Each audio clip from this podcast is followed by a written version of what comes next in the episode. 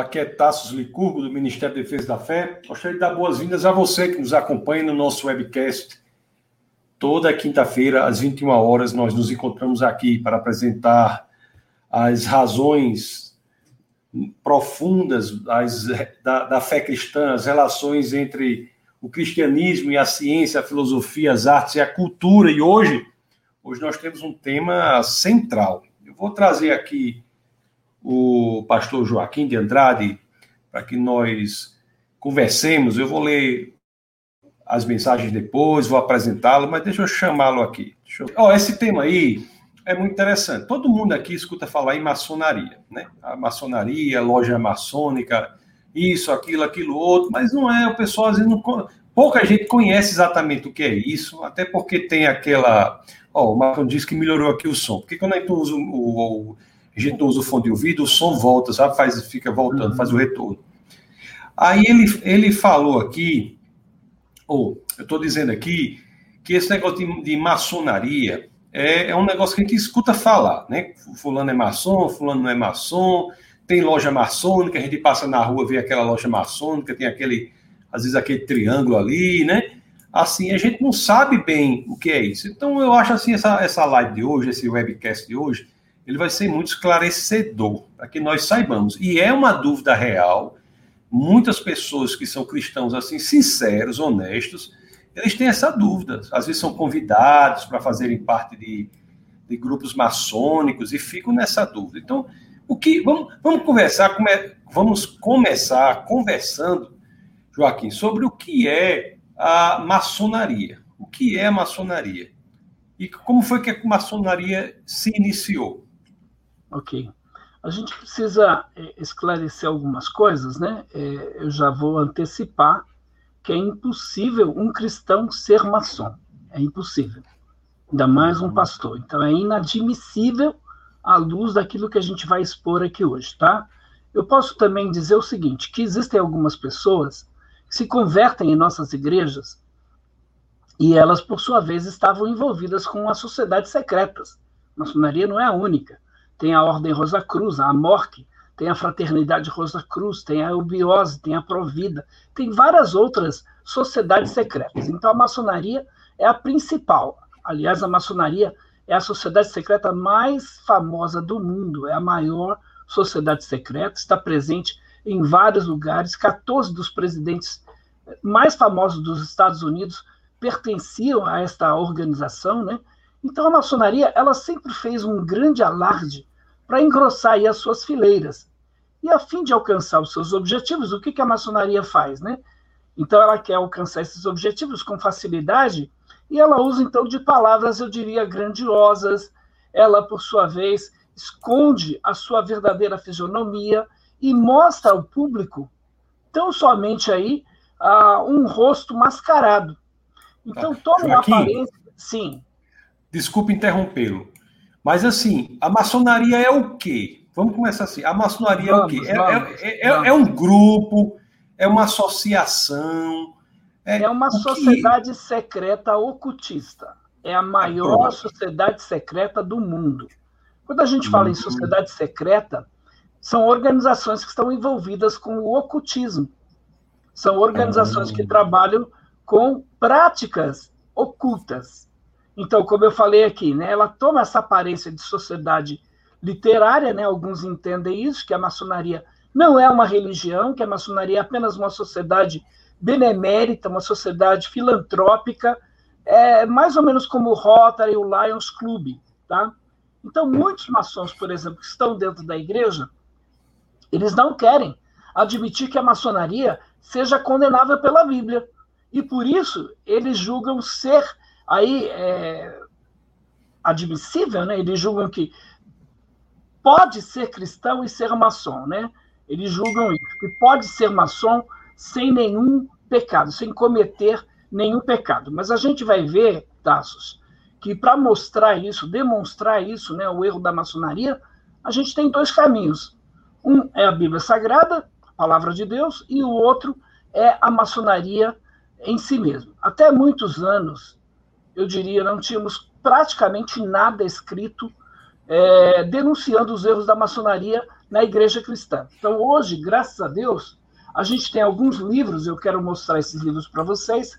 Por exemplo, este livrinho aqui, é, Maçonaria, Carta Pastoral ao Colégio Episcopal da Igreja Metodista. Aí a gente tem esse outro, Os Segredos é, Obscuros do Gadu. Gadu é grande arquiteto do universo. Entre esses livros, a gente tem livros que são sensacionalistas e temos livros que merecem crédito. Eu resolvi trazê-los todos aqui que eu tenho para a gente poder, de certa forma, esclarecer as pessoas que querem até saber mais sobre a maçonaria. Esse outro aqui, maçonaria contra ou a favor? A Bíblia responde. Esse outro, pode um cristão ser maçom? Tem esse outro aqui, que é de um ex-maçom, William Schnoble. Ele foi 33º grau da maçonaria. É um livro muito interessante, é uma experiência dele aqui. Fala muito sobre a maçonaria. Então, ele tem maçonaria por trás da fachada da luz. Esse outro também, do Jim Shaw, um livro muito interessante, recomendo. Ele foi 32 grau da maçonaria. Então, o engano fatal. E esse outro que é um livro que eu acredito que todo cristão deve ler. Os ensinos da maçonaria. Então, é, o, o John Berg e o John Eldon, eles fizeram uma pesquisa muito profunda, são dois apologistas norte-americanos, e eles fizeram uma pesquisa muito profunda, e aqui eles provam por A mais B os problemas aí de um cristão estar envolvido com a maçonaria. O meu amigo, o pastor Scott Horrell, foi professor aqui no Seminário Batista, enfim, um cara fantástico, eu ajudei ele nesse livro, é, Maçonaria e Fé Cristã. E aqui ele fala dos problemas né, da maçonaria no meio da igreja evangélica. Outra coisinha, Tassos, que eu acho que é importante até para dar mais credibilidade às nossas declarações aí, é que eu tenho material e a minha pesquisa está baseada nesse material, tá? Nesse material. O que, que é isso? São monografias da própria maçonaria. Essa aqui, por exemplo, é do grau 33. Então, esse documento não é qualquer pessoa, você não vai comprar numa livraria. Isso aqui é um documento da própria maçonaria. Esse aqui, por aqui. exemplo, é o aprendiz maçom. Então, todo, Pessoal, eu, tenho, tenho aqui. É cara, eu... Hum. Eu, eu, tô, eu, tenho que ser mais objetivo, mas eu quero hum. só fazer essa introdução, porque eu tenho aqui muito material e eu não estou falando aqui o que eu ouvi dizer, eu estou falando o que eu pesquisei. Aqui estão todas as monografias do grau de aprendiz até o terceiro, 33 grau da maçonaria. Então a gente vai argumentar com base nesses documentos aí. Pode falar. Eu só quero não, só estou dizendo assim, porque aqui, o público aqui, o pessoal não é especialista em maçonaria. Então, assim, uhum. ninguém nem. A, a, pessoa não sabe que tem 33 graus, que o grau, o, ve, o venerável máximo lá é o 33, a pessoa não sabe nada. Uhum. Assim, então, vamos, come, vamos devagar, começando, a gente está falando com a pessoa que não está que não tá entendendo, que não, tá, que não tem o conhecimento. É porque o senhor está acostumado a falar com grandes experts do, do, desse assunto aqui, mas a gente aqui, a gente, tá, a gente não está um a gente não conhece esse assunto. Então, a maçonaria é uma sociedade secreta, que ela é formada para quê? Como foi que começou? Então, e ela tem graus, é, ela tem graus internos, vai até 33, né? Como é uhum. isso? Ela tem a ver. Poderia explicar, por favor, essa. essa... Tá. Então, a palavra maçom, né, e uhum. daí vem a maçonaria, era, na realidade, um antigo, na Europa, um antigo sindicato de pedreiros. Olha. E a maçonaria moderna, ela começa justamente com dois pastores que são praticamente os responsáveis aí pelo início da maçonaria. Qualquer maçom vai dizer que a maçonaria está lá com Salomão, é, que a maçonaria é antiquíssima. Né? A verdade é essa. A gente vai aqui falar, porque quando você chega numa cidade, você vê o símbolo da maçonaria ali, o esquadro e o compasso, e você vê a loja maçônica. Então, sempre a maçonaria ela está por trás dos principais acontecimentos da humanidade. Então, muita gente não sabe disso. Então, essa sociedade secreta, que reúne pessoas né, ah, de diversos lugares do mundo, pessoas influentes. Por exemplo, um gari não pode ser maçom. Dificilmente um gari vai ser maçom. Então, não, ele não, a pessoa que está nos assistindo agora, ele não pode chegar lá na loja, bater na porta e falar, eu quero ser membro da maçonaria. Não, ele tem que ser apresentado por duas pessoas, pelo menos, vão fazer uma investigação, uma sindicância, né? Vão ver uhum. como ele é como marido, como patrão, como funcionário, vamos ver se ele tem passagem na polícia, se ele tem título protestado. Então é feita toda uma investigação, e aí esse uhum. indivíduo, depois, se ele for aprovado, então ele vai preencher um formulário, preenchido esse formulário, ele vai ser chamado à loja, que seria a igreja da maçonaria. A loja que a gente fala é, é como se fosse uma igreja para eles, onde os maçons se reúnem.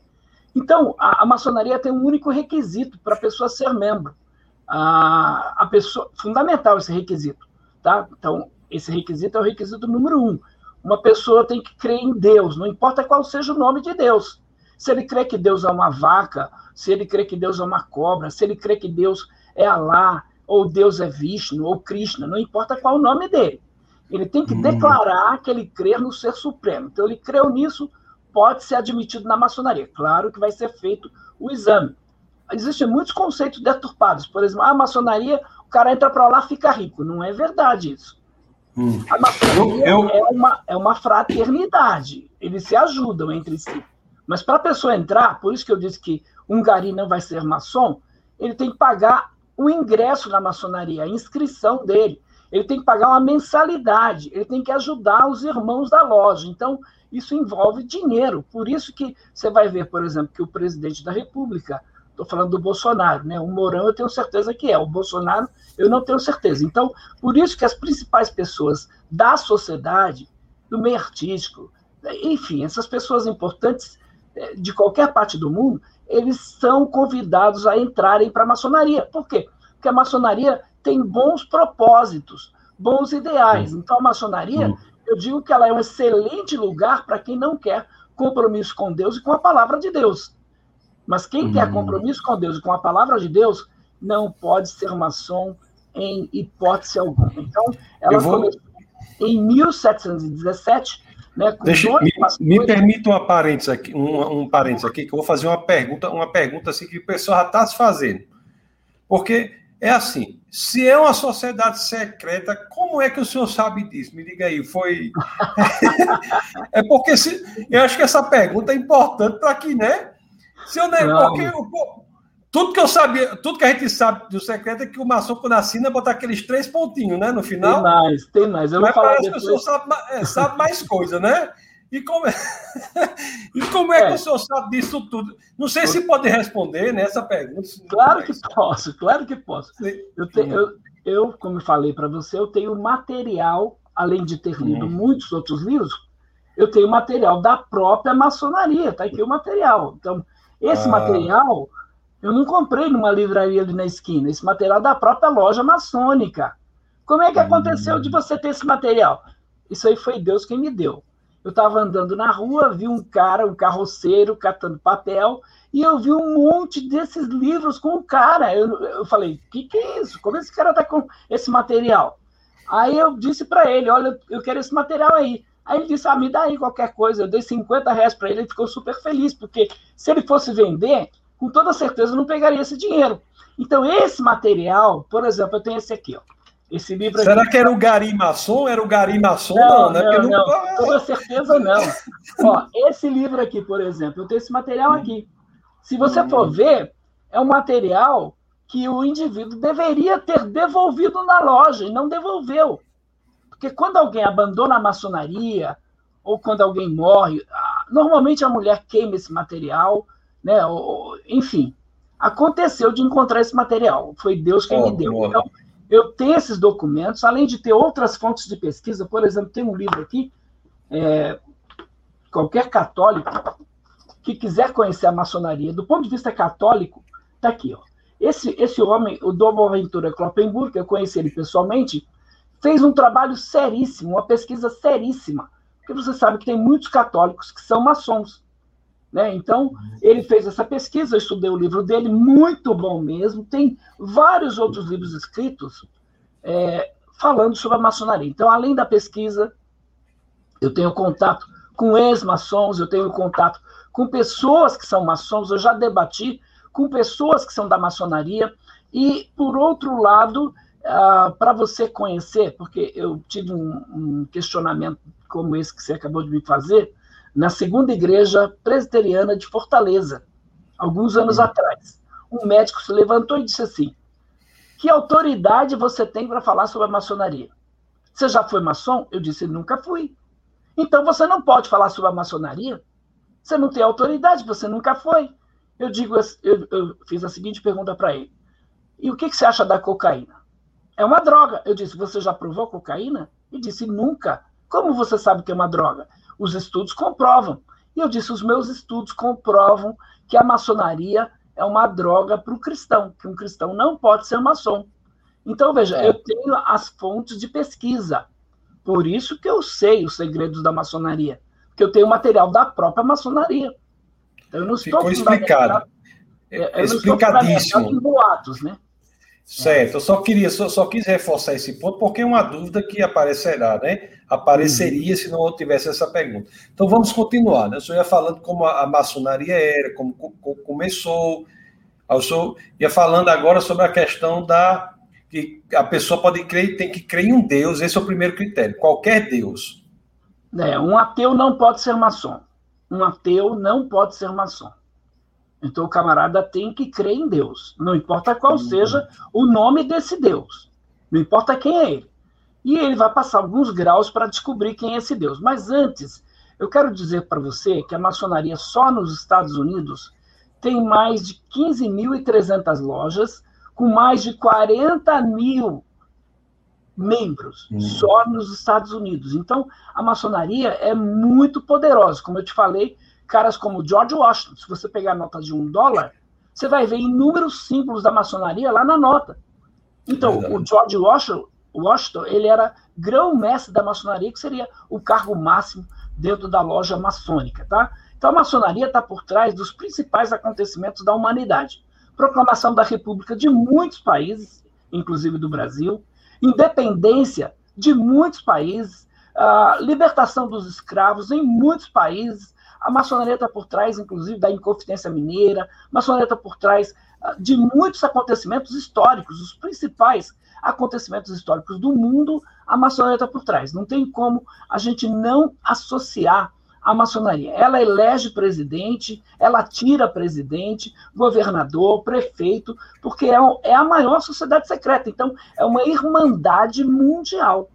De fato, é isso. E o maçom, ah, lá dentro da loja, ele jura fidelidade ao seu irmão. Então, aí o que é decidido ali, ele leva a, a ferro, né? A fogo e ferro mesmo. Ele e, crê naquilo. E esse negócio todinho aí influencia tanta coisa, e eu fico pensando, influencia as igrejas cristãs também no Brasil? É, Para você ter uma ideia, os primeiros, os primeiros é, missionários que vieram para evangelizar o Brasil, muitos deles pertenciam à maçonaria. Muitos dos missionários que vieram para evangelizar o Brasil pertenciam à maçonaria. É possível isso? Deus usou tantos homens que não tinham compromisso com ele. Ciro era chamado de ungido de Deus. E agora, como é que fica? Então quer dizer que se eu estou com o carro quebrado aí na rua, numa estrada qualquer, e um bêbado vem me ajudar a consertar o carro, ele conserta meu carro. Será que eu devo tomar cachaça com ele? Claro que não. Então, ele me ajudou naquele momento. E a maçonaria, como eu falei aqui, é um excelente lugar para quem não quer compromisso com Deus e com a palavra de Deus. Então, se a pessoa é um ateu, por exemplo, ele não pode ser maçom. Mas quem não é ateu e não quer compromisso com a Bíblia, a maçonaria é um lugar fantástico. Os Mas... ideais, os propósitos da maçonaria são fantásticos, são excelentes. Então, como eu falei aqui, só no Brasil, por exemplo, quando os, os jesuítas vieram para cá para impedir o crescimento da igreja evangélica, porque era predominantemente católico né, o país, e aí o que, que aconteceu? O Marquês de Pombal, porque Dom Pedro II era maçom, o Marquês de Pombal, que também era maçom, expulsou os jesuítas do Brasil. Eu estive pregando numa cidade aí chamada Catolé do Rocha, essa cidade é, na Paraíba, é perto aí do Rio Grande do Norte, a, a Igreja Católica queimou igrejas aí, queimou igrejas congregacionais foram perseguidas aí pelos jesuítas, né? Então eu diria que a maçonaria teve um papel importante com o Marquês de Pombal, a independência do Brasil, né, com Dom Pedro I e os irmãos Andrades, A Inconfidência Mineira também teve uma participação muito expressiva da maçonaria. Então, são alguns exemplos. Agora, se você fizer uma pesquisa aí fora, não há um consenso com relação ao que é de fato a maçonaria, porque alguns acham que é apenas uma sociedade benemérita, uma sociedade filantrópica, outros dizem que é apenas uma sociedade ocultista, outros dizem que não se trata de uma religião, né? E aí tem várias afirmações a respeito da maçonaria. Mas, mas minha dúvida é, é uma religião. Até, até hoje em dia existe influência dessa sociedade secreta nas igrejas cristãs no Brasil? Sim, infelizmente, infelizmente. Só para você ter uma ideia, tem um grupo de maçons chamado maçons evangélicos que fazem um encontro todos os anos. Então tem um grupo aí. Tá? E, e a maçonaria está por trás das chamadas denominações históricas. Muitos desses líderes, eles pertencem à maçonaria. Infelizmente. Ah. Então, as chamadas igrejas como presbiteriana, metodista, igrejas como luterana, anglicana, infelizmente, apesar de algumas se posicionarem contra, mas tem muita gente aí que ainda pertence à maçonaria. A igreja presbiteriana adotou uma posição muito recente contra a maçonaria, e mesmo assim uma posição muito complicada, no meu ver, tá? Então a igreja presbiteriana, a posição dela é a seguinte, por exemplo, você é pastor, está dentro da igreja presbiteriana, então, é maçom? Você continua, mas a gente vai aconselhar você a abandonar a maçonaria. Agora, eu sou pastor, passo para a igreja presbiteriana e sou maçom, eu tenho que abandonar a maçonaria. Se eu não abandonar a maçonaria, eu não vou ser nunca um pastor presbiteriano. Então, essa nova posição que a igreja presbiteriana do Brasil tem adotado. Mas no mundo inteiro, a maioria dessas denominações, oficialmente, eles são contra. Mas, por exemplo, eu tive um debate com um professor aqui na Universidade Metodista de Rude Ramos. Ele era 32 grau da maçonaria e professor de teologia. Então, eu conheço muitos casos de líderes, de pastores, né, de pessoas que são influentes na denominação. O próprio Scott Horrell, por exemplo, meu amigo, ele menciona aqui como um pastor batista, por exemplo, pode subir nos cargos denominacionais se ele for maçom. Então, até pouco tempo, a, o, o, a pessoa que era, o, digamos assim, o presidente né, da associação aqui de São Paulo, da Igreja Batista, ele maçom. Se você pegar também o, ali no Rio de Janeiro, a Catedral Presbiteriana, não sei se você conhece a Catedral Presbiteriana do Rio de Janeiro, o reverendo Guilhermino Cunha, que foi presidente do concílio durante muitos anos, maçom. E quando a igreja presbiteriana se posicionou agora contra a maçonaria, então ele ainda hoje está brigando para que isso caia por terra. Que essa posição hum. que é oficial da igreja presbiteriana no Brasil contra a maçonaria caia por terra. Vamos, então, você... tem ainda uma é. influência muito grande. Então, no que nós vimos aqui foi que a maçonaria é uma sociedade secreta que tem um poder importante assim na, em alguns os braços, tentáculos aí da sociedade, incluindo a igreja evangélica, né? Segundo o pastor Joaquim, algumas uns ramos é, aí evangélicos. Você tem uma foto aí, Tarsos, que eu mandei do encontro desses evangélicos maçons. Veja aí no seu WhatsApp, eu mandei, tem aí a reunião deles. É, você, eu acho que você deve, eu não estou conseguindo verificar aqui. Mandei pelo foi, WhatsApp. É, será que foi para o meu WhatsApp ou foi para o. Esse que você está usando aqui. É. Você falou não, entrar. Eu, bom, eu não, não, não recebi, viu, a foto. Sério? Puder mandar de novo. Ó, oh, eu queria, eu não recebi aqui a foto no WhatsApp. Estou com o WhatsApp aberto aqui uhum. do meu uhum. lado e não recebi, né? Tem, tem, tem um WhatsApp, tem um WhatsApp ah, eu, mandei pra, eu mandei o outro para o outro WhatsApp. É só tem um mesmo, deve ter mandado para algum. Ah, algum auxiliar. mandei para o seu amigo aí, para o seu auxiliar. Ah, para o auxiliar, tá certo, tá bom. É, desculpa. É, então, desculpa. mande, é, pedir para ele mandar para mim. Ó, oh, deixa eu tá. lhe dizer uma coisa.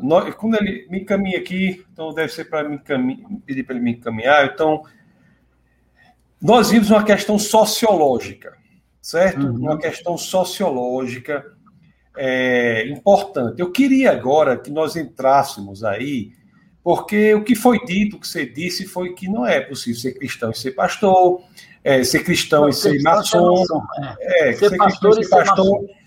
Ser cristão e ser pastor é até aconselhável, né? Que seja, né? E, embora tenha alguns pastores aí que não sejam, né? Cristão. Mas, mas ser cristão e ser pastor é aconselhável. Mas não é possível ser cristão e ser maçom, né? Isso, Aí isso. nós vimos uma análise sociológica. Foi dito, tal, tal. Agora eu queria entrar na justificativa dessa frase. Não é possível ser cristão e ser maçom. Então vamos analisar qual é a relação é, da maçonaria, o que a maçonaria entende da Bíblia, o Deus de um, quais são, por que essa frase, essa assertiva, pode ser dita, que as duas coisas são incompatíveis, inconciliáveis cristianismo e maçonaria. Qual é a visão da Bíblia, visão de Jesus Cristo? O que é que nós podemos estabelecer para determinar essa incompatibilidade que você está defendendo desde o começo do nosso bate-papo? Começar com a Bíblia, por exemplo. Como é que a maçonaria enxerga a Bíblia? Por exemplo, antes da pessoa entrar para a maçonaria, então, como eu hum. falei, ele preenche um formulário. Naquele formulário já tem um juramento. Ele, no formulário, já vai jurar não revelar os segredos da maçonaria. E quando ele faz o ritual da iniciação, porque se ele for aprovado, então pegam a ficha dele, fazem toda aquela sindicância. Se ele foi aprovado, aí ele vai para o ritual da iniciação. Lá no ritual da iniciação, é, eu, você já recebeu a figura aí? Tem a figura da pessoa que vai iniciar na maçonaria. Já recebeu ou não? É, eu não Quer recebi. Que eu coloque aqui? Quer que eu coloque aqui? Não. Pelo chat dá para colocar. É, então coloca então, tá bom, você, você pode colocar.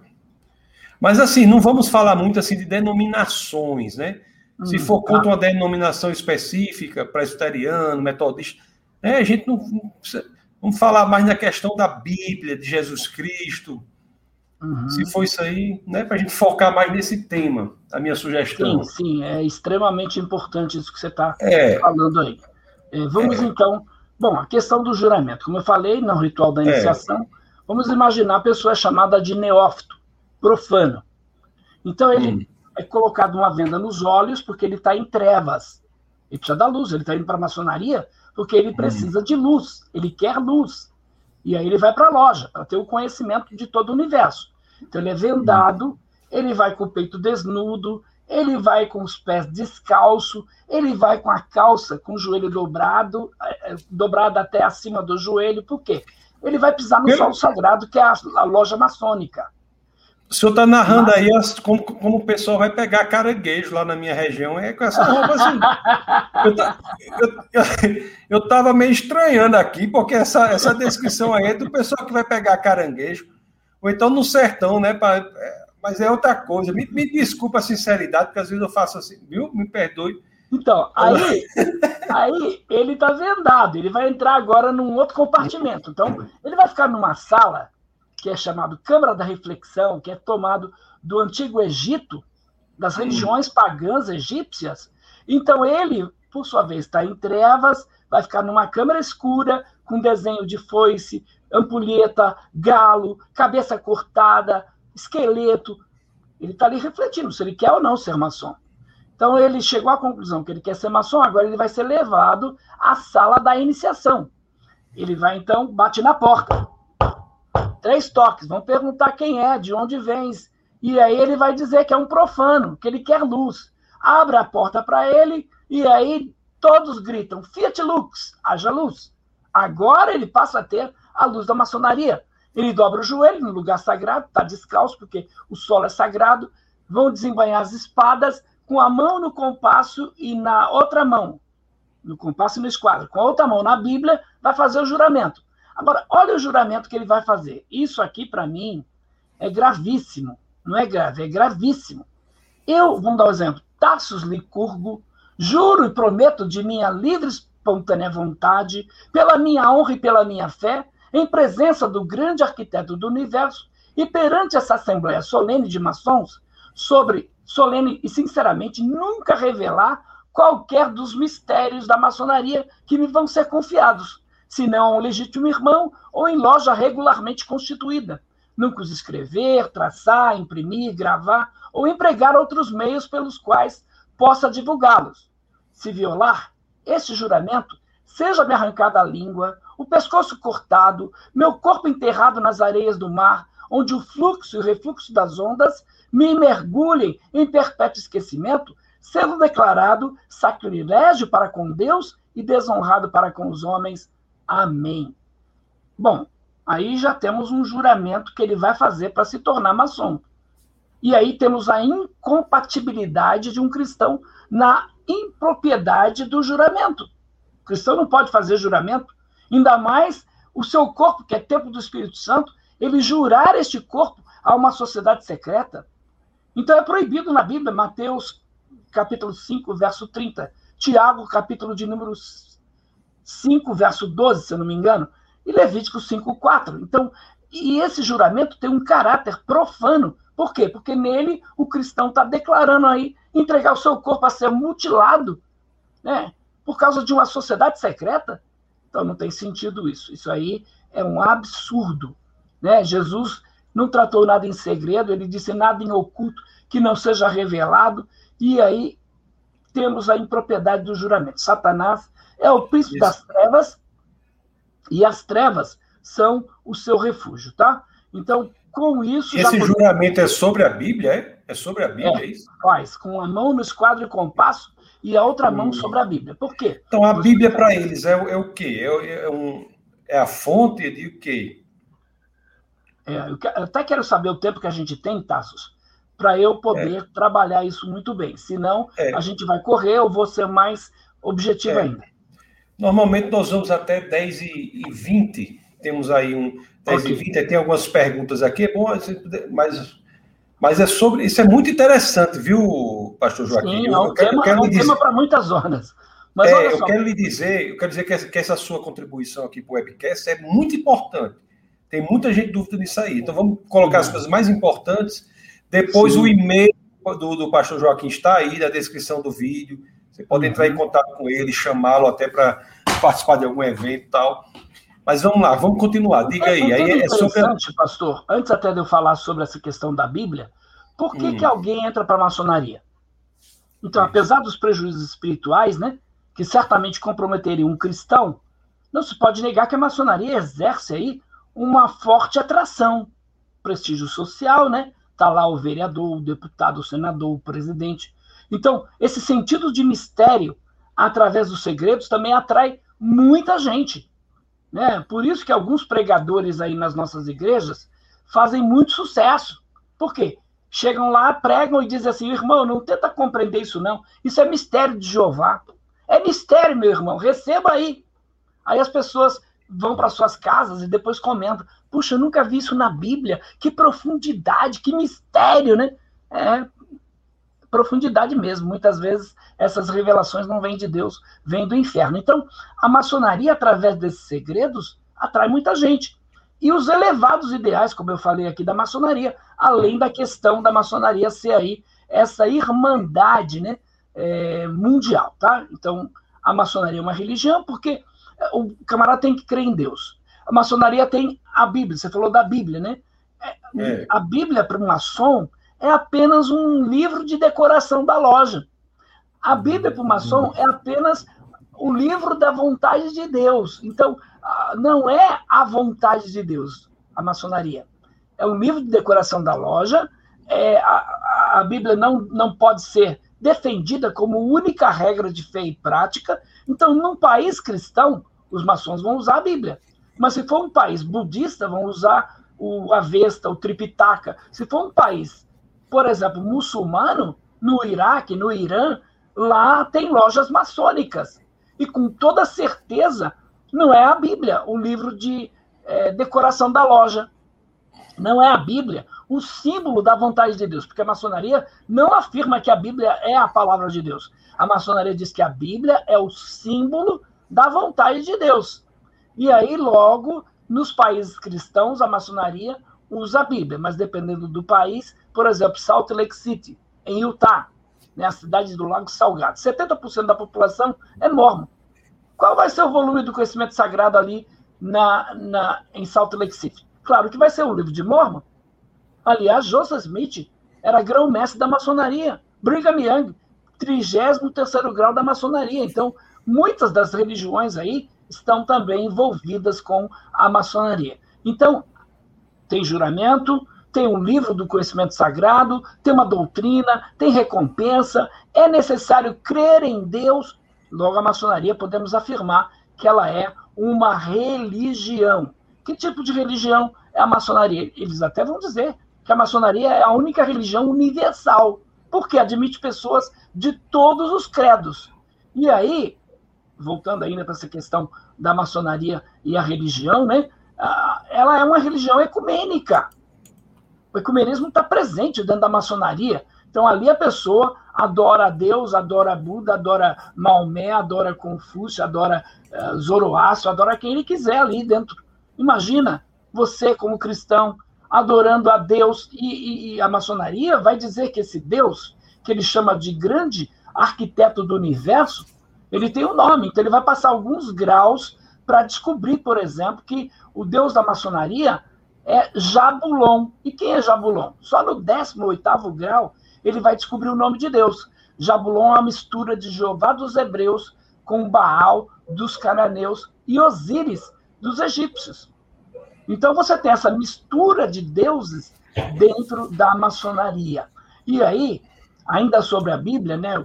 Porque ah, você vai ver isso de uma forma muito clara, né? Deus proibindo esse tipo de culto, Deus proibindo essa associação, né?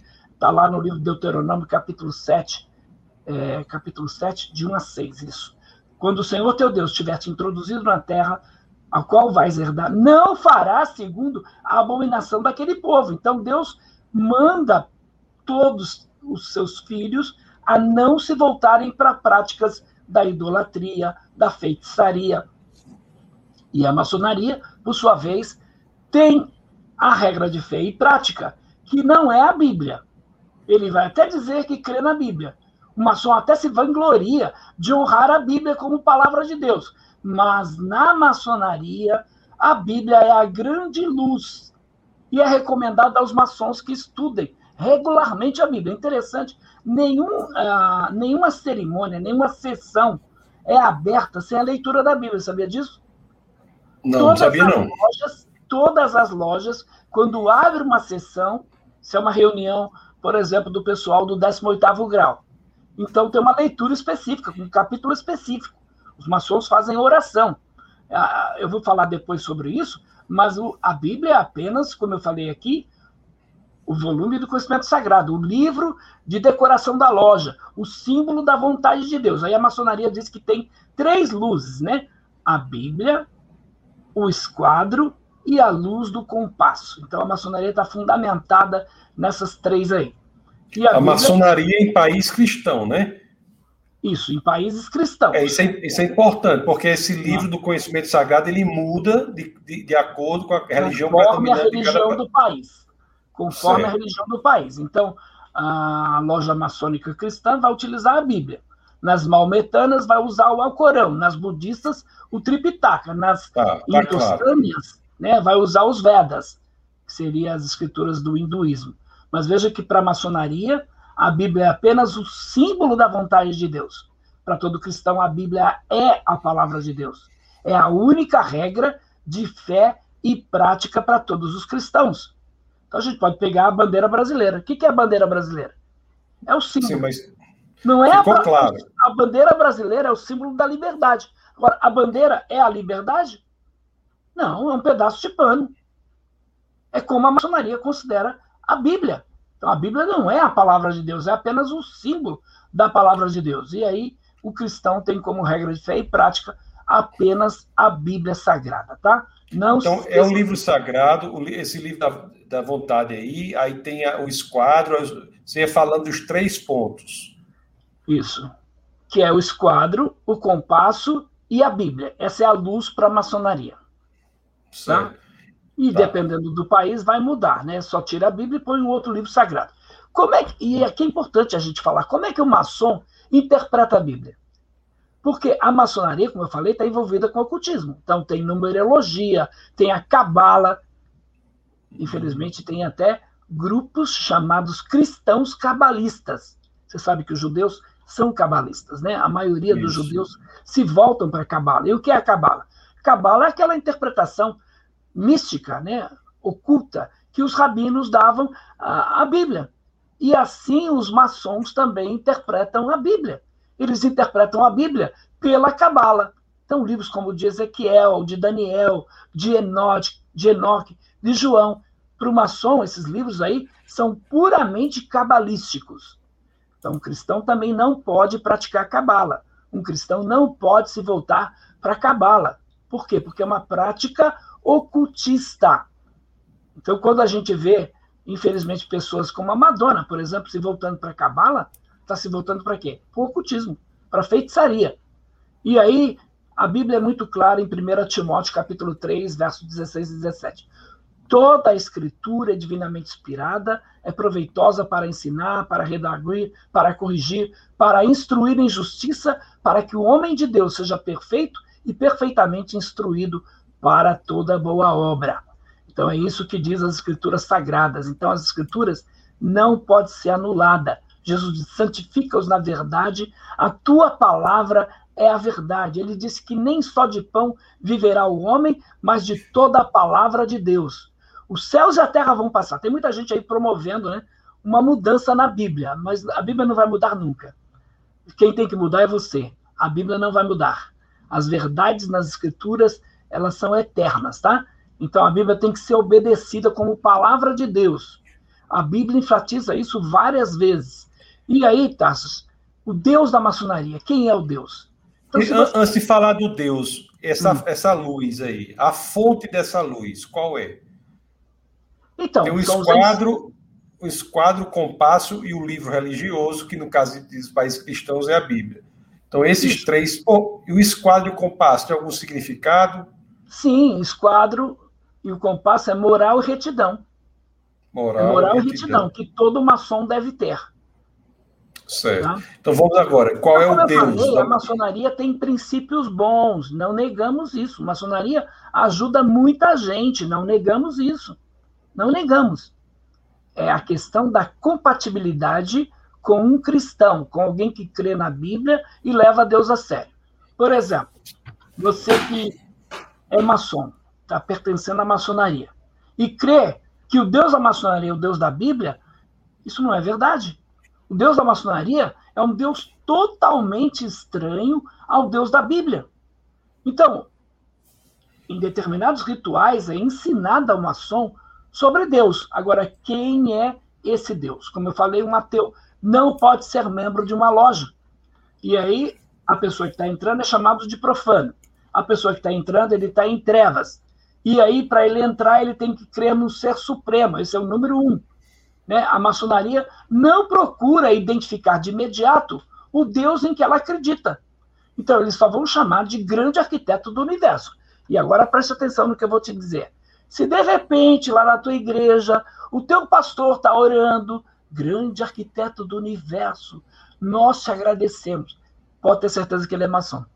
Pode ter certeza que esse pastor é maçom. Então, eles designam Deus como grande arquiteto do universo.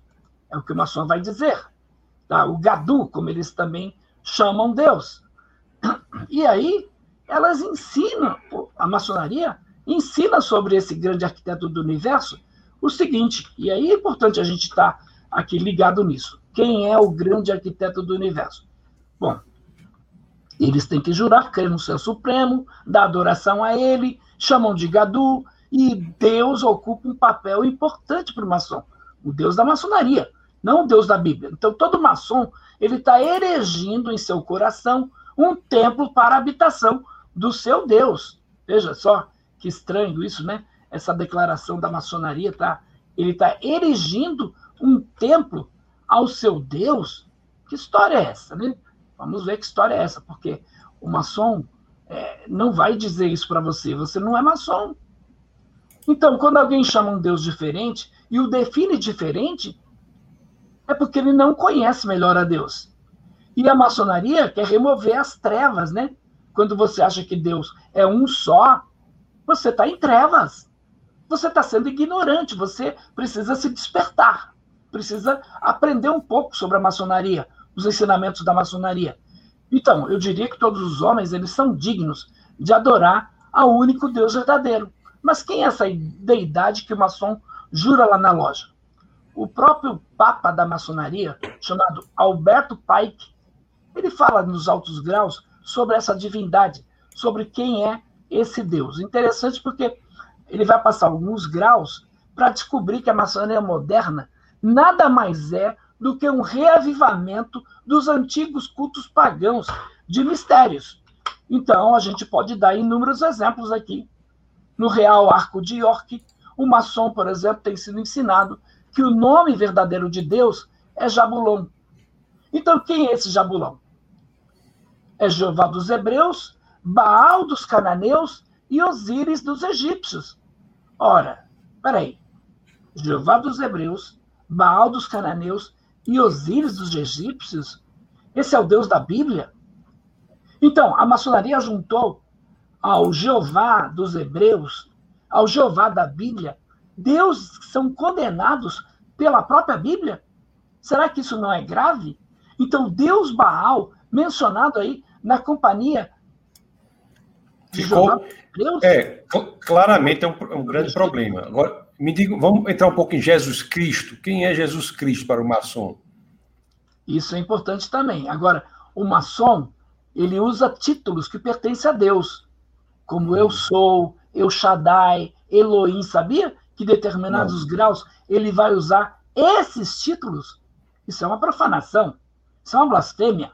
Né? E aí eu vejo um cristão, por exemplo, que vai admitir isso, e a maioria que eu tenho debatido, Tassos, eles vão dizer: não, você está levando isso muito a sério, é tudo muito simbólico. Não, não é simbólico, não. É sério mesmo. Então eles estão adorando quem? Eles estão adorando Beuzebu, é isso que eles estão adorando, não é o Deus da Bíblia, é o Beuzebu. Isso é idolatria. Essa prática é condenada por Deus. E a idolatria a gente sabe, né?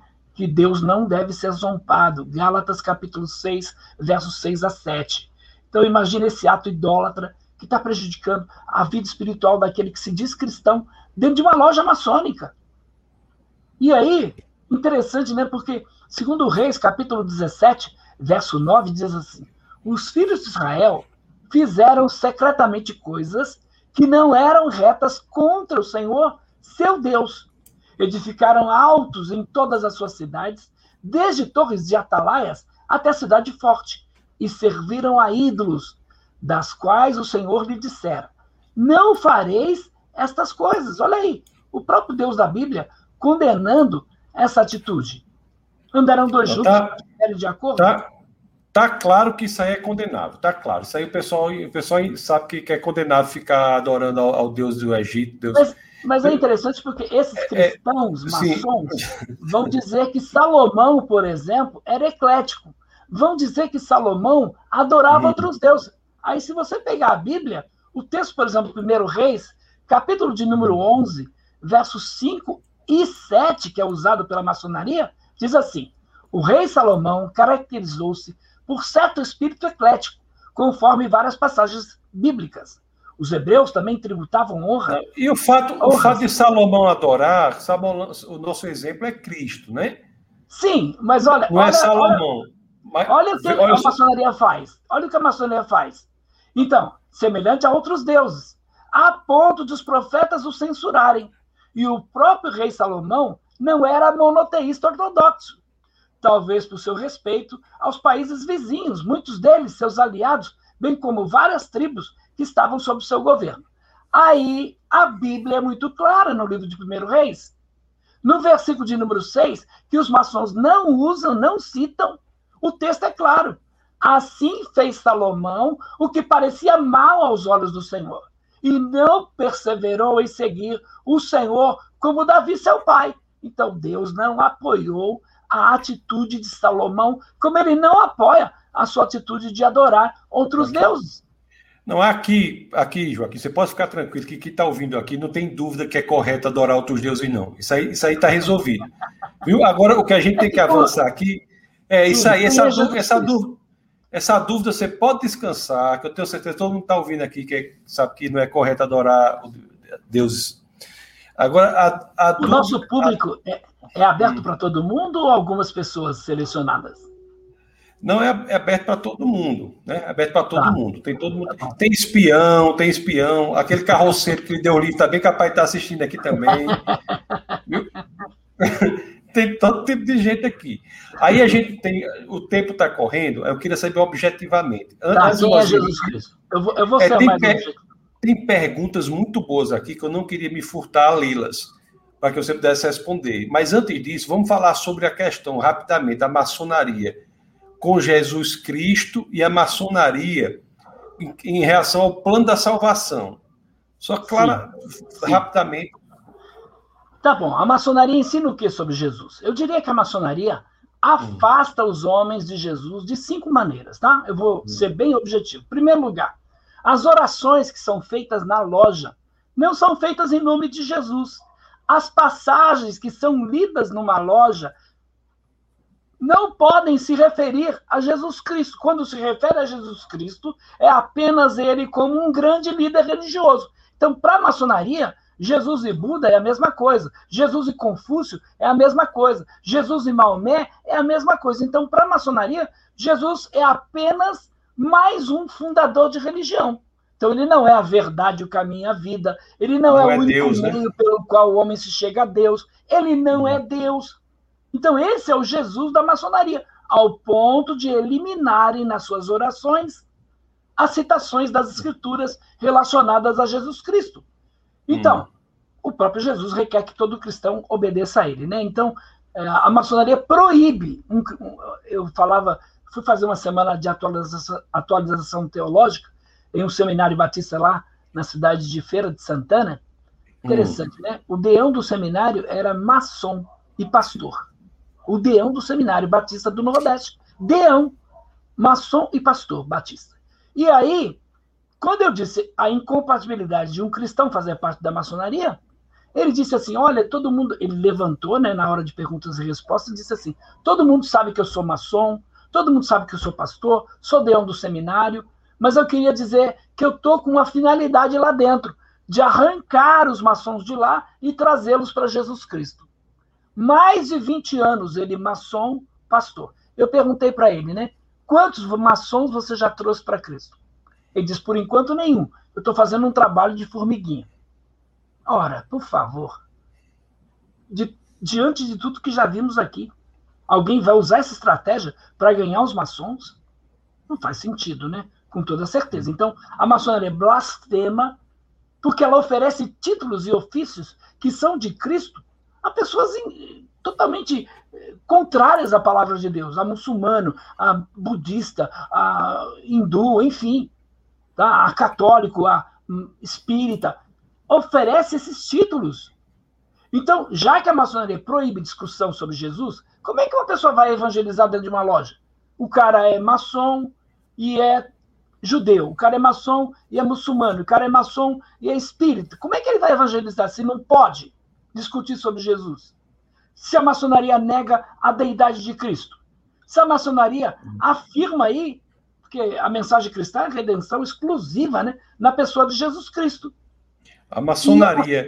E isso é, é, é um retorno às antigas histórias pagãs. Então, logo, Cristo, o Deus adorado na maçonaria é outro Deus, o Jesus defendido pelos maçons é um outro Jesus, não é o Jesus da Bíblia. Tirar o nome de Jesus citações de Jesus. E a... Pronto, já vimos. E a maçonaria tem a ver, ela propõe algum, algum processo salvítico, alguma, algum acesso ao céu? A maçonaria fala disso ou não? Sim, sim. Inclusive, por exemplo, se você for é, maçom e pastor, então digamos que você morreu. O que, que a maçonaria vai fazer? vai requerer o teu corpo para ser levado na loja maçônica. Para quê? Para encomendar a tua alma à loja branca, à loja celestial. Por quê? Porque a maçonaria vai avaliar as suas obras. Então, como você era um pastor, foi uma pessoa boa, procurou ajudar o próximo, os maçons vão encomendar a tua alma ao Deus da maçonaria, ao grande arquiteto do universo, a, a entrada na loja celestial. Então, em outras palavras, a maçonaria apregoa uma salvação pelas obras. É isso que a maçonaria faz, tá? Apregoa uma salvação pelas obras. Agora imagina. Como, como todas as outras religiões. Como a maioria das seitas e religiões maioria, fazem. É. é, então só o cristianismo que, de fato. Eu vi até uma distinção interessante que religião é, é o homem trabalhando para ir até Deus, né? E o, e o cristianismo é Deus que vem até o homem. Eu falo isso sempre. Eu não sei. É. Isso aí eu sempre encarei dessa forma, porque a é. religião, eu digo que é a tentativa do homem chegar a Deus, enquanto que o cristianismo é Deus está chegando ao homem, é Deus buscando isso. o homem. Religião, o homem buscando Deus, seja lá qual for. Seja lá qual for. É. Quando o homem tenta se salvar pelos seus próprios esforços, isso é religião, não é o cristianismo.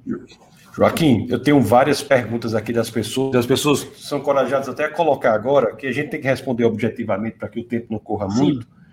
Porque, rapaz, aqui é o seguinte: eu tenho que marcar uma live com você igual a, de 7, 8 horas direto falando, porque o seu conhecimento é muito vasto. É vasto nesse tema e é importante, muito importante. Uhum. Acho que é, poucas pessoas, né? Esse carroceiro aí, depois não termina, né? Carroceiro foi Deus que mandou mesmo, você ter esse conhecimento. Foi, foi. Me diga, me diga, o Daniel ele pergunta assim: a, a maçonaria faz parte do Illuminati? Não tenha dúvida, eles estão por trás. É, você pegar, por exemplo, né, como o caso do Rotary e do Lions, que faz muita coisa boa, mas quem está por trás? A maioria dos líderes dessas organizações, eles hum. são maçons. Então, no caso dos Illuminatis também, essa questão de dominar o mundo, de controlar o mundo, né? Quem está por trás? A maçonaria. Por intermédio de quem? Dos Illuminatis também. Então, eu, eu até tenho um certo critério para falar um pouco dessa teoria de conspiração, mas a gente não pode negar isso, que o mundo está sendo preparado para o reinado do anticristo. E aí existem várias organizações por trás, e os Illuminati é uma dessas organizações.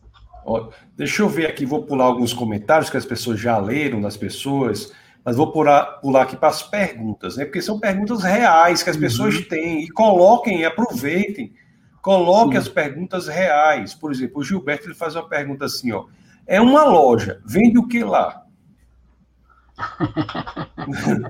É porque olha, olha, só que pergunta. Boa pergunta, boa pergunta. Uma é, loja, loja maçônica. É. é. vende a sua alma para o diabo.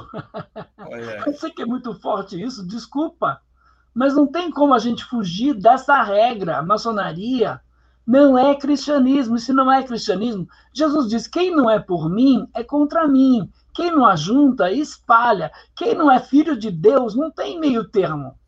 E, aliás, a maçonaria apregoa que todo mundo é filho de Deus. E uh, os landmarks, que seriam as leis da maçonaria, estão baseadas nisso. E o, o, o principal dos landmarks é esse: é a fraternidade de todos os homens e a paternidade deles.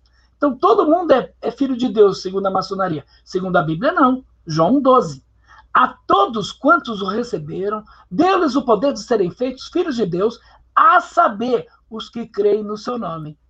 Então, Jesus é o único caminho que pode te levar a Deus. Ele disse, João 14,6: Eu sou o caminho, a verdade e a vida, ninguém vem ao Pai senão por mim. Então, assim, não vende, não vende souvenir, não vende essas coisas, né? Não vende coxinha, Coca-Cola, nada não, disso. Não, não, Então, é, é, vende coisa, coisa mais profunda, né? Sim. Pronto. Mas, mas a pergunta que é loja maçônica, esse nome loja não é porque. Né? O Marcondes diz assim, ó, e a questão do bode na maçonaria, é verdade mesmo? Muito interessante. Você, se chegou aí para você o, o, slide, temos a figura do Baphomet. Então, hum. essa figura está envolvida com a lenda de Irã Abif. Então, hum. as pessoas imaginam que toda loja maçônica, todo templo maçônico, tem um bode lá dentro amarrado. Não, não é verdade isso. Que na sexta-feira, 13 à noite, os maçons sacrificam um bode. Também não é verdade isso que na maçonaria se faz sacrifícios humanos. Também não é verdade isso. Ó, o William Schnoble, ele relata aqui no livro dele, inclusive, que os maçons bebem sangue de bode. Eu não tenho provas disso. Tá? Eu tenho a declaração de um ex-maçom. E aí, até bom para esclarecimento dos nossos telespectadores aí, é, existem várias lojas, vários ritos. E aí tem lojas com segmento mais cristão, mais budista, mais muçulmano. Tem lojas assim, como tem lojas mais voltadas para o satanismo. É possível que nessas lojas aconteçam esses sacrifícios aí, tá? Mas não é que qualquer loja que você encontrar aí na rua tem um bode preso lá e na sexta-feira à noite eles bebem o sangue do bode, não é nada disso. Tá. O Gilian ele faz uma pergunta aqui que já foi respondida né, na sua apresentação. A maçonaria tem alguma coisa a ver com religiões pagãs egípcias? Sim, tá, muito tá, o, nome, é, o nome do, de, do, deus que eles cultuam, segundo a sua informação, é revelado no 18º grau, Isso. que é a união do, de Deus. Osíris. Baal e, e Jeová. Então, só aí você já tem uma alusão ao deus egípcio na construção desse. É igual a Cobogó. Esse nome Cobogó que a gente usa é a união de, de, dos três inventores do Cobogó. Aí eles pegaram três deuses e criaram o deus lá deles, né? Isso, então a resposta é sim. Que é, é, isso mesmo. O, e, é. e, a Mork, que é outra sociedade secreta, a Rosa Cruz, é pior hum. ainda. Ela está muito mais envolvida com os ensinos aí pagãos do Egito. É.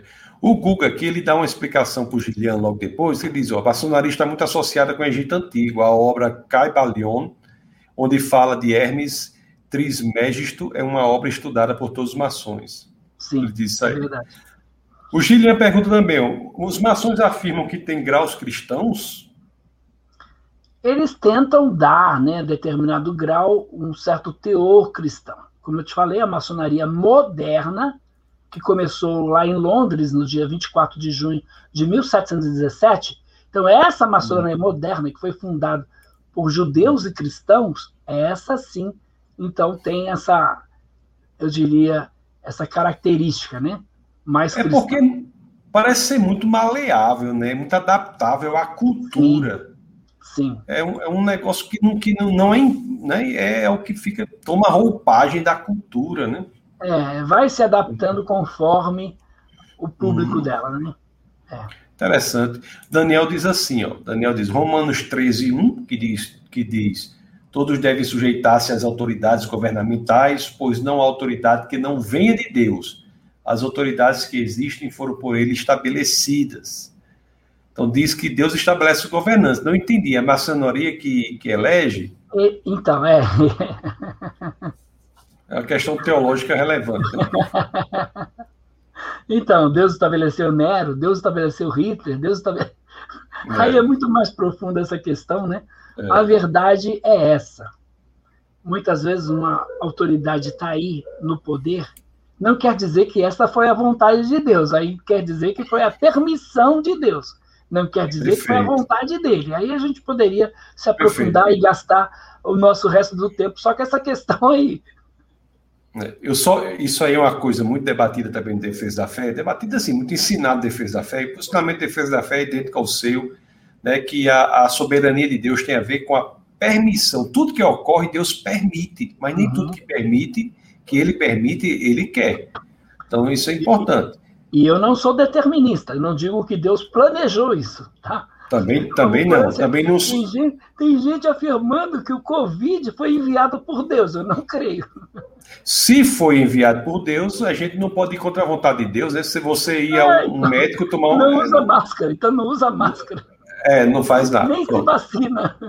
É, a Larissa faz triste nessa né, questão do, do maçonaria. O Gilian, ele, ele cita, mas Gilian fez várias perguntas. Ele cita que o Augusto Nicodemos, né, que é um teólogo importante da Igreja Presbiteriana no Brasil. Meu amigo, ele, meu amigo.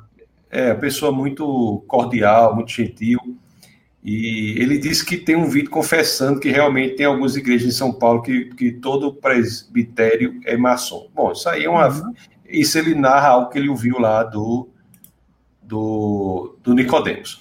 O Marcones diz assim: sobrinhos e tios, o que significa esses termos? Porque lá todo mundo é tio, né? Sobrinho, não tem isso? É.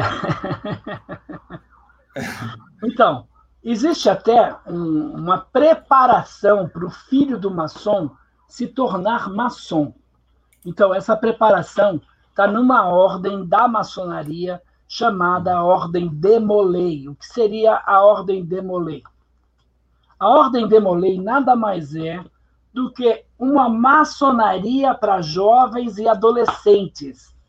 Então, ele vai ser introduzido na maçonaria, onde tem ritos semelhantes a esses que tem a maçonaria, só que aí é uma reunião só de jovens e adolescentes maçons, tá? Ah, uma coisa que a gente não falou aqui, importantíssima, que quando eu fui debater com o professor e pastor metodista lá na faculdade metodista, é, quando eu disse que uma mulher não pode ser maçom, nunca.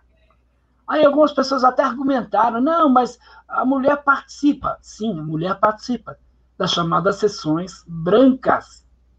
Então, trabalhos sociais, muitos deles são desenvolvidos pelas mulheres. Tá? As filhas de Jó, como eles chamam. Dentro desse contexto, como eu falei aqui, os jovens são iniciados, os adolescentes e jovens são iniciados na maçonaria por essa ordem aqui, a ordem de Molay. É a maçonaria. Só que dentro tem um ritual, tem todo um trabalho voltado para jovens e adolescentes. Ó, a influência da maçonaria na igreja. Durante muitos anos, muitos anos, a Igreja Batista, ela tem um grupo chamado Embaixadores do Rei.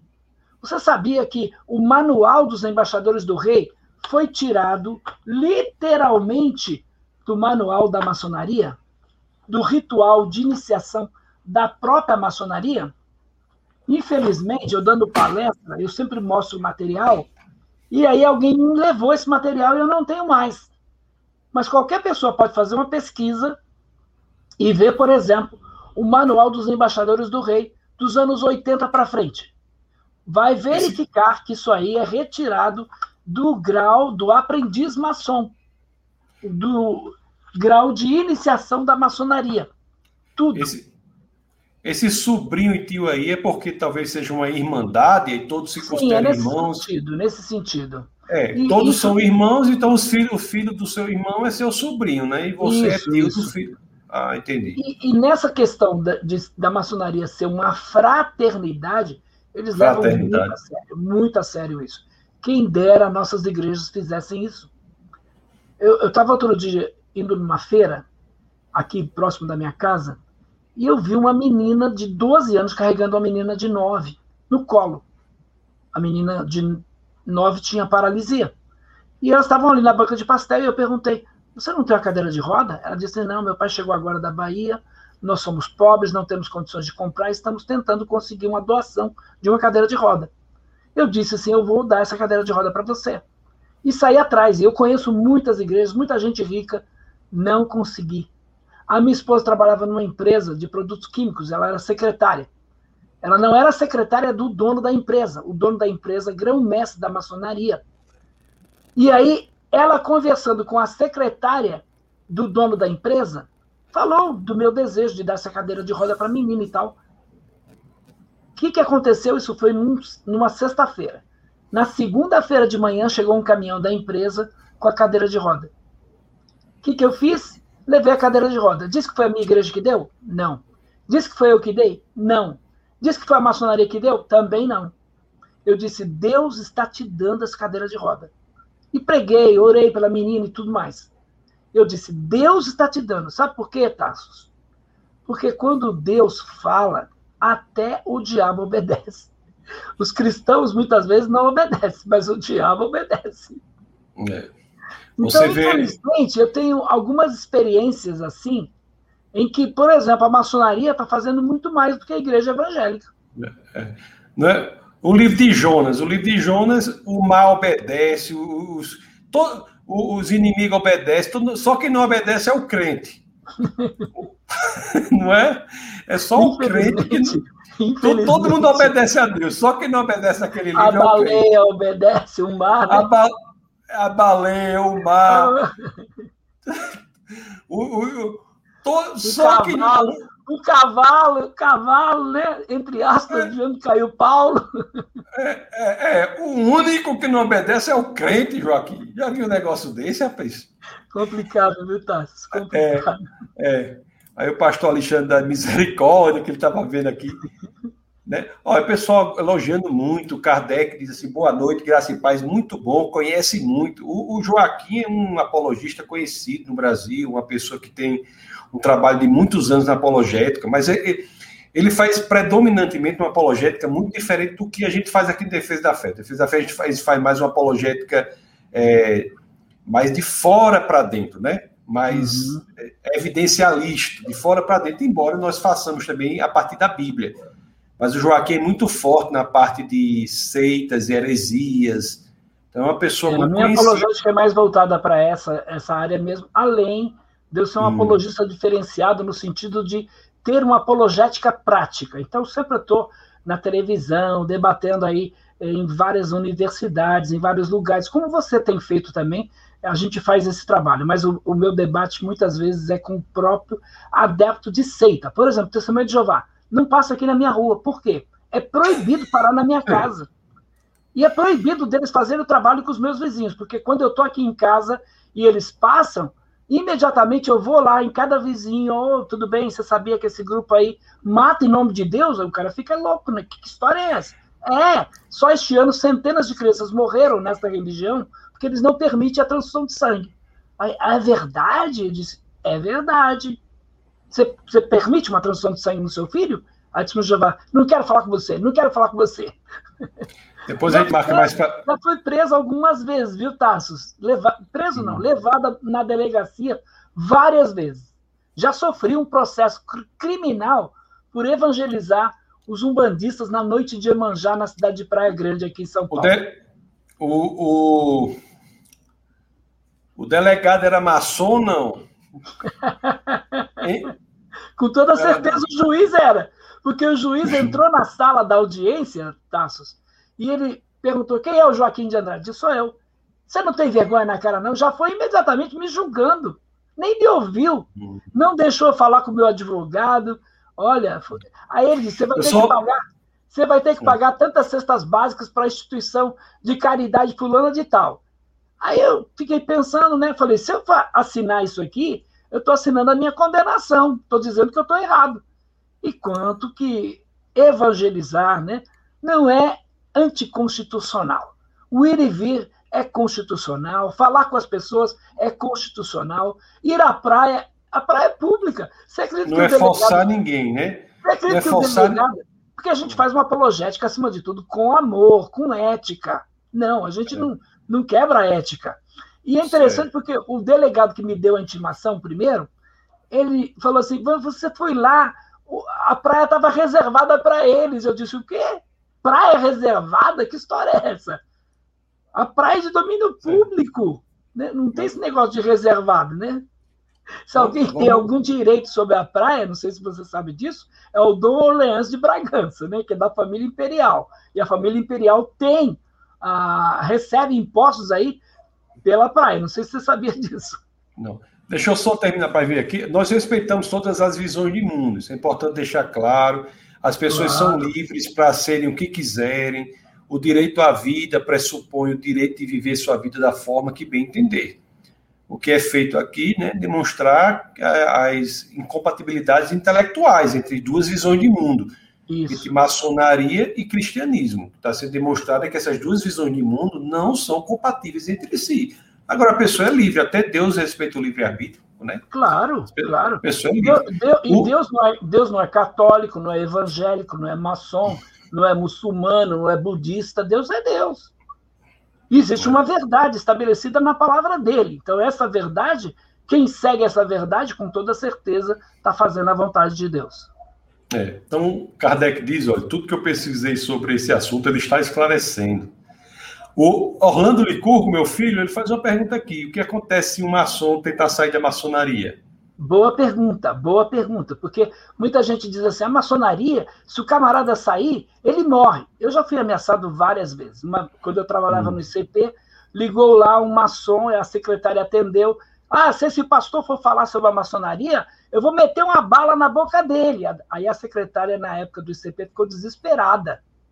Quando eu cheguei do almoço, ela disse: Pastor, não vai para lá, vão te matar. Eu disse: Então, quando ele ligar aqui de novo, você pode dizer que eu vou, e para ele levar bala de hortelã, bala de canela, bala de caramelo, tá bom? Eu quero essas balas aí. E fui, graças a Deus estou vivo até hoje. A primeira vez que eu fui falar na Paraíba, eu ia dar uma palestra sobre a maçonaria, os pastores me advertiram. Não vá Mas falar sobre a maçonaria. Você está no Nordeste, aqui aqui não tem moleza, não, é peixeira no bucho.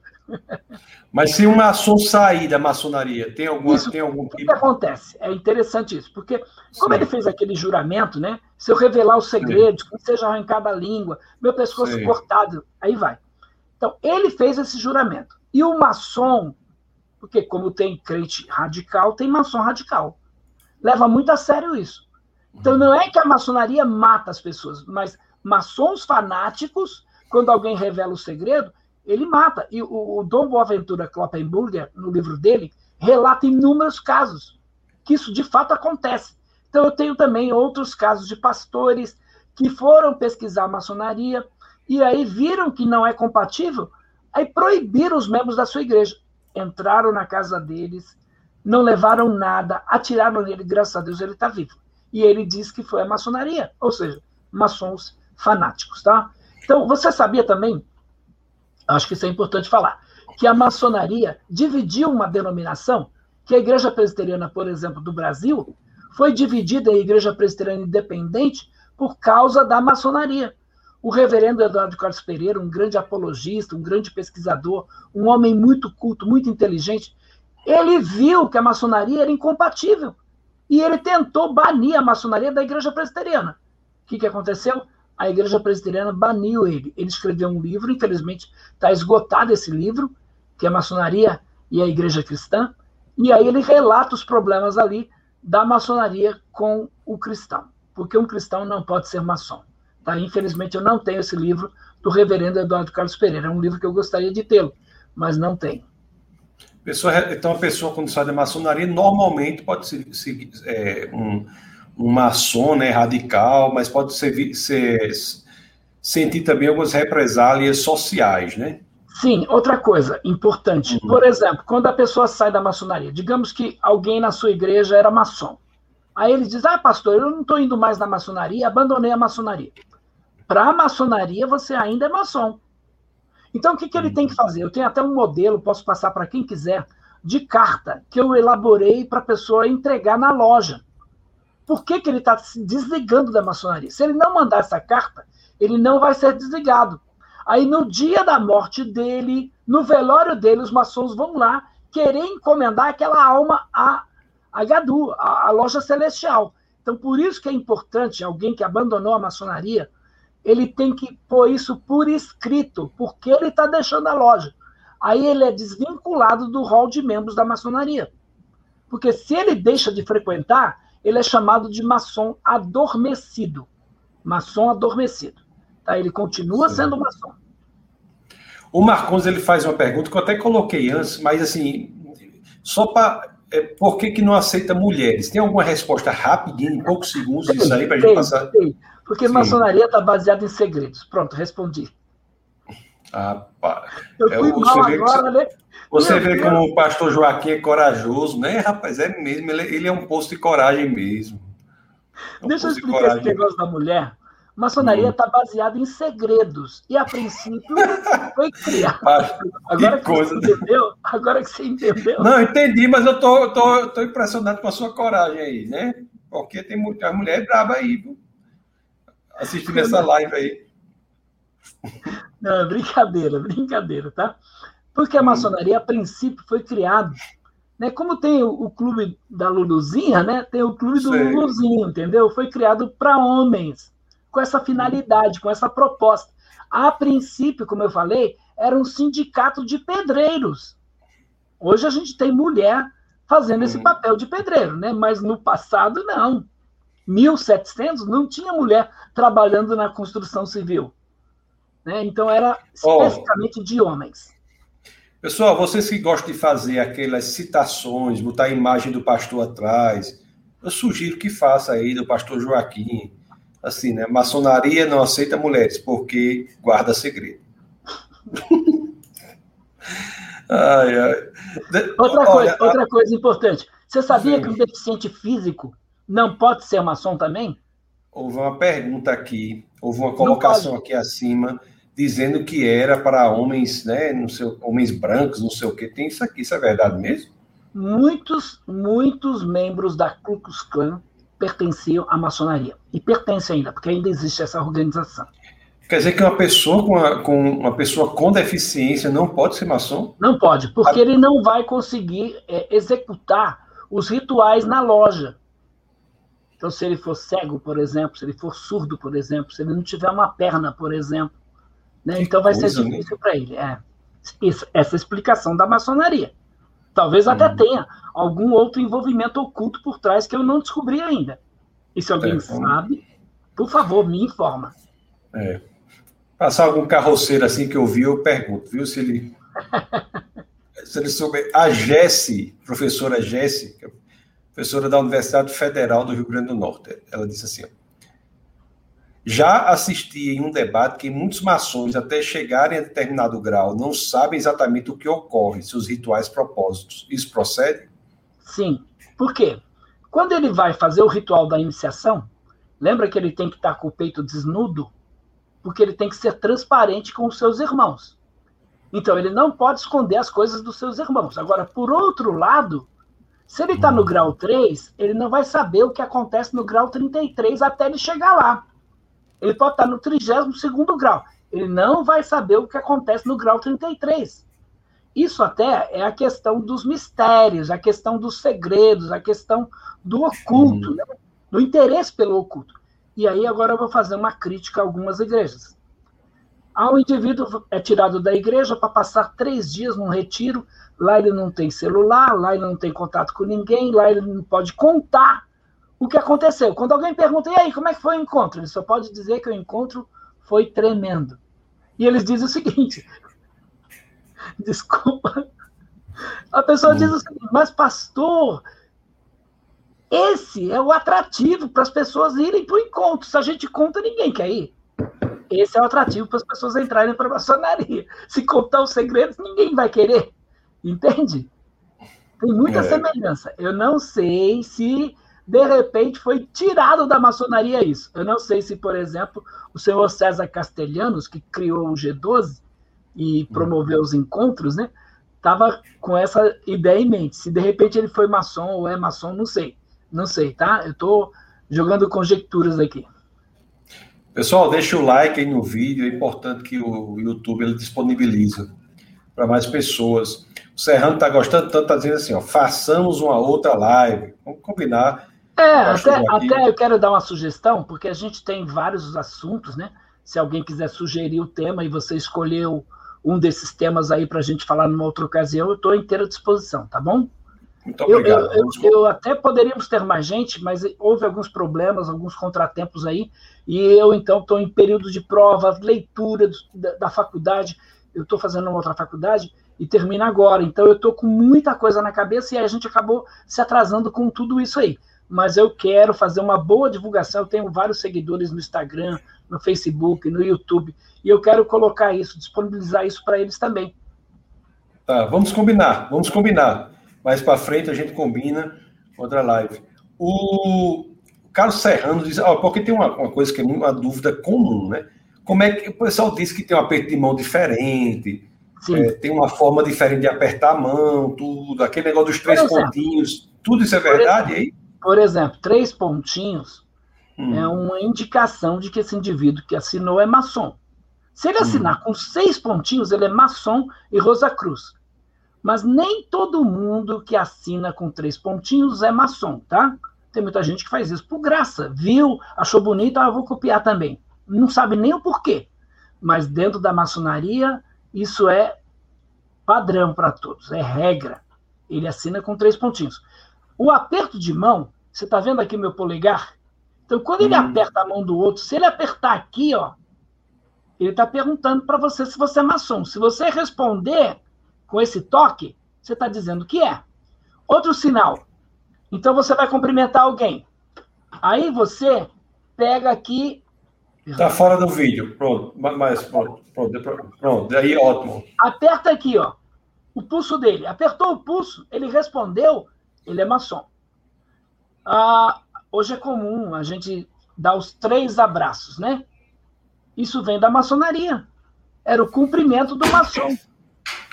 Então... A Covid acabou com os códigos do maçom, viu? Porque... esse, assim, esse assim não é não, o povo não fala assim agora, né? Esse aqui não é maçom, não, né? Falar assim, ó. ó, Você é sabia não, que né? toda. tá cheio de maçom aí, porque o povo só fala assim um com o outro agora. Não é isso, não é maçom, não, né? Tá bom. Tem vários símbolos, Tassos, vários símbolos. Olha a maçonaria questão... tem um alfabeto próprio, tem um calendário próprio, a maçonaria tem tudo isso. Tem muitos mistérios que eu não sei. Mesmo nesses coisa. meus 36 anos de pesquisa, muita coisa que eu não sei. A questão da mesa da Santa Ceia exatamente no meio da igreja tem a ver com o ritual ma, ma, é, do maçom? Não, não, não. Ritual fúnebre. A maçonaria tem uma Santa Ceia. Eles chamam de ceia mística. Então, ah, eles querem, eh, com isso, com a ceia mística, lembrar uhum. né, o que de belo, o que de espiritual né, existe. E é interessante, porque o, o, o maçom, nesse dia aí da ceia mística, né, ele com a Bíblia na mão, ele vai falar um pouco né, dessa questão da fraternidade, da união dos irmãos, e, enfim, qualquer tentativa da maçonaria de dar um lado espiritual para a ceia, isso aí ele está fazendo o quê? É uma revolta contra o plano da redenção na pessoa de Jesus Cristo. Tá? Não se esqueça nunca disso. A tentativa do maçom é, nessa realização dessa ceia mística, ele não está imitando aí a ceia de Cristo. E ele vai dizer que é uma memória, né? O que de belo espiritual possa existir nisso. E é interessante a palavra que ele pronuncia nessa ceia.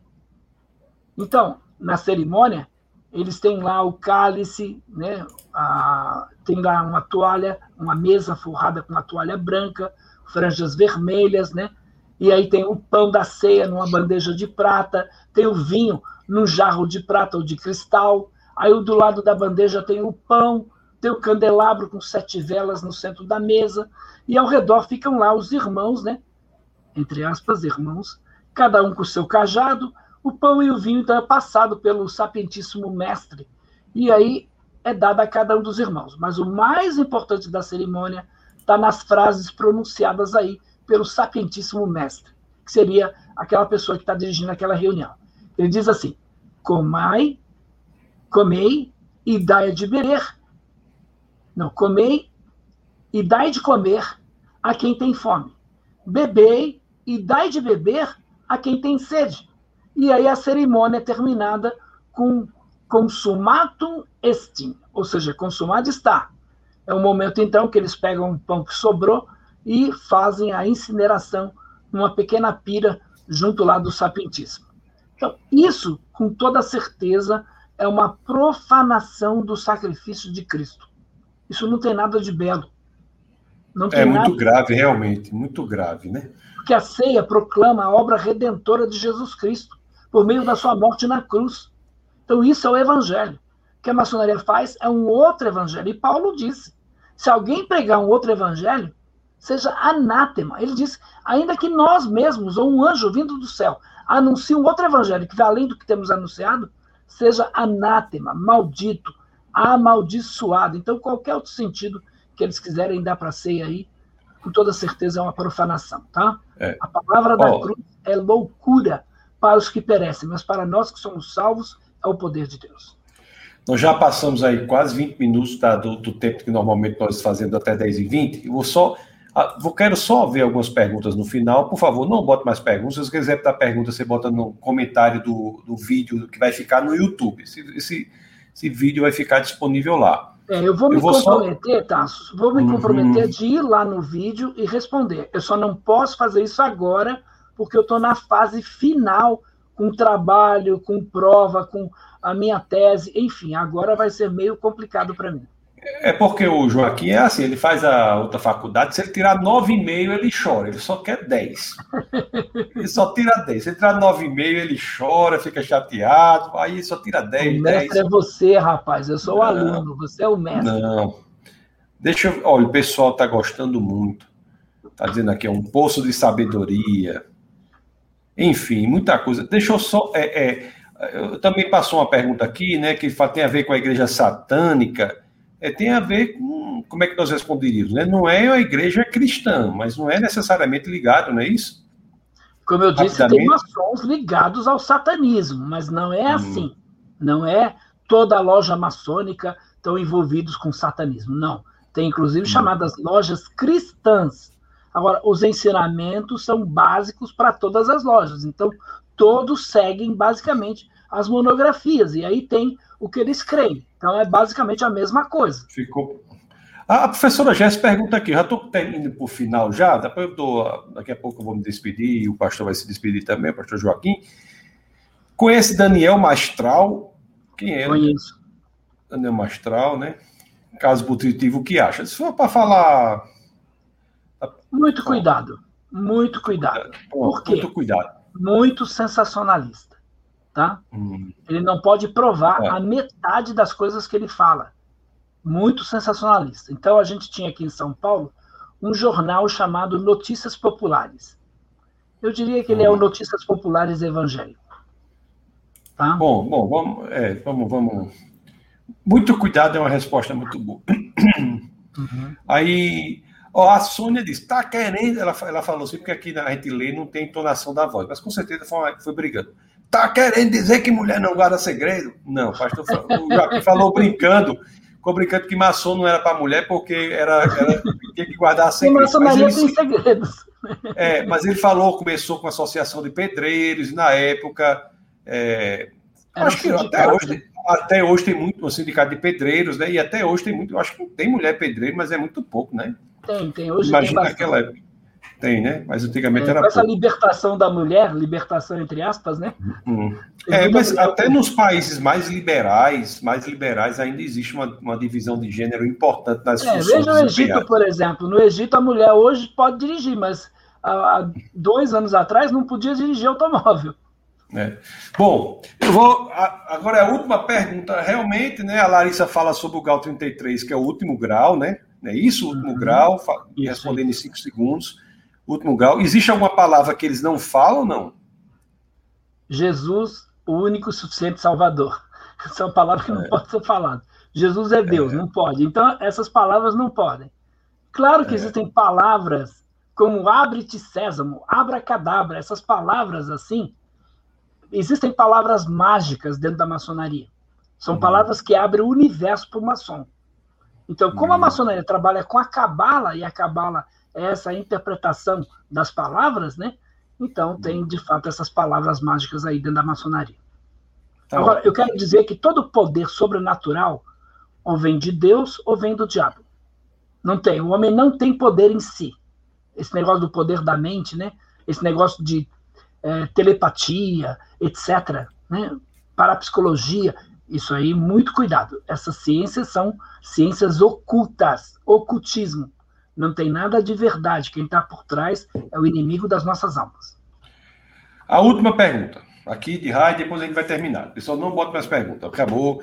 Boa noite. No caso, para abandonar a maçonaria, a pessoa deveria entregar o documento para confirmar a saída. Se não fizer, além de pagar, pegarem o corpo após o falecimento, não acumula valor dado à loja? Não, não, não, não, porque ele é um maçom adormecido, então ele não vai também se beneficiar da loja, né?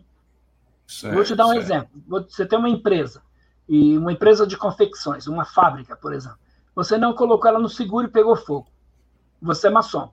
Então, nesse caso, os maçons vão se reunir, vão te dar uma uhum. outra loja. Eles vão se reunir, vão, vão comprar o, o que você tinha lá, vão construir o prédio que você tinha lá que pegou fogo. Então, nesse sentido que eu falei, a maçonaria é um excelente lugar.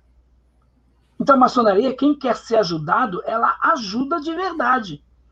Ajuda. É a maior sociedade filantrópica também do mundo. Não só maior sociedade secreta, mas é a maior sociedade filantrópica do mundo. Agora, por exemplo, a maçonaria está distribuindo aí cestas básicas, está distribuindo aí comida para pessoas necessitadas no Brasil e no mundo. Então, nós não podemos negar que a maçonaria ajuda as pessoas. Na equação do cristão também a gente é muito ajudado por Deus, né? O Espírito Santo tem, tem também uma, é uma associação boa também, né? Meus queridos, pastor, muito obrigado pela sua participação. Foi muito boa. Assim, o tempo ficou pequeno, até que a gente passou bastante. Eu estou sempre querendo deixar no tempo, mas tem às vezes eu não consigo. Enfim, uhum. mas muito obrigado por sua participação. Foi conforme eu disse, um tema interessantíssimo, um tema difícil até encontrar pessoas, por ser uma sociedade secreta, né, que tem conhecimento tão profundo sobre o tema e que possam falar de uma perspectiva cristã. Então, eu agradeço a sua participação e, e lhe passo a palavra para as últimas considerações. Eu que agradeço, Tassos. Eu agradeço a todos vocês que estão nos assistindo agora. Não percam nenhuma live do Tassos, um homem que eu tenho uma admiração, muito grande por ele. Uhum. Eu saí de São Paulo, fui lá para Campinas ver uma palestra dele juntamente com a sua esposa. Não sei se ele lembra disso, na igreja. Eu esqueci o nome da igreja agora, mas eu queria dizer para você que está nos assistindo que séculos atrás o profeta Elias desafiou o povo de Deus que havia abandonado o Deus verdadeiro, tinha caído no triste pecado da idolatria. Então ele advertiu o povo. Ele disse assim no livro de 1 Reis, capítulo 18, verso 21. Até quando cocheareis entre dois pensamentos? Se o Senhor é Deus, seguiu. Se Baal, seguiu. Então, esta pergunta do profeta Elias, eu diria que ela continua verdadeira para aqueles que estão aí se dizendo cristãos, né? Dentro da maçonaria. Então, siga o Deus da Bíblia ou siga o Deus da maçonaria. Se o Deus da Bíblia é o Deus verdadeiro, siga ele. Agora, se o Deus da maçonaria é o Deus verdadeiro, siga então a maçonaria. Não tem como. Andarão dois juntos se não estiverem de acordo? A Bíblia é muito clara que comunhão tem o fiel com o infiel, a luz com as trevas. Pensa sobre tudo isso que você ouviu aqui. Se você precisar das, provas, com toda certeza, vou fornecer para você. Estou fundamentado nos próprios documentos da maçonaria. Que Deus abençoe a todos. Fiquem na paz. Pastor, muito obrigado. Um grande abraço. Nós certamente iremos conversar para marcarmos uma, um bate-papo mais à frente sobre um tema é, que iremos identificar qual é. Então, parabéns, que Deus abençoe o seu ministério, lhe abençoe, abençoe a sua família. Seu nome é uma referência no Brasil, na, na, na heresiologia, na, na na apologética contra seitas e heresias, enfim. Muito obrigado pelo que tem feito pelo reino. Então, Deus abençoe grandemente e um forte abraço, ok? Obrigado, querido. Deus abençoe também. Deus abençoe vocês. Uma boa noite. Boa noite. Vocês estão, vocês estão vendo aí. Vocês estão vendo aí o pastor, né? Que coisa maravilhosa foi a participação do pastor Joaquim. E eu quero é, dizer a vocês que é muito importante que nós tenhamos conhecimento sobre as coisas com que nós, nós nos envolvemos para que não caiamos né, em certas é, situações que tragam consequências que não queremos. Então é importante conhecer. Importante conhecer. E o, o pastor Joaquim, ele também tem uma, um trabalho importante nesta área. Aliás, no vídeo aí, você vai ver na descrição do vídeo que você tem o e-mail dele, o Instagram dele, o YouTube dele. Então, conecte-se com ele, tá bom? Se você quiser é, contribuir financeiramente com o Ministério da Defesa da Fé, para que ele possa manter a sua estrutura e alcançar ainda mais pessoas, você tem a oportunidade de fazer aí pelo Pix, que é o pix.defesadafé.org. pix.defesadafé.org. Então, Deus abençoe a todos é, poderosamente. Hoje é quinta-feira, né? Aí temos a live na quinta-feira às 21 horas e temos também nas terças às 21 horas, que é a nossa escola bíblica semanal. Então, estão todos avisados e convidados para a nossa escola bíblica, tá bom? Deus os abençoe poderosamente e que vocês nunca se esqueçam. Aqui no Defesa da Fé, é proibido não pensar. Um forte abraço a todos. Essa foi uma produção do Ministério Internacional Defesa da Fé, um ministério comprometido em amar as pessoas, abraçar a verdade e glorificar a Deus. Para saber mais sobre o que fazemos, acesse defesadafé.org.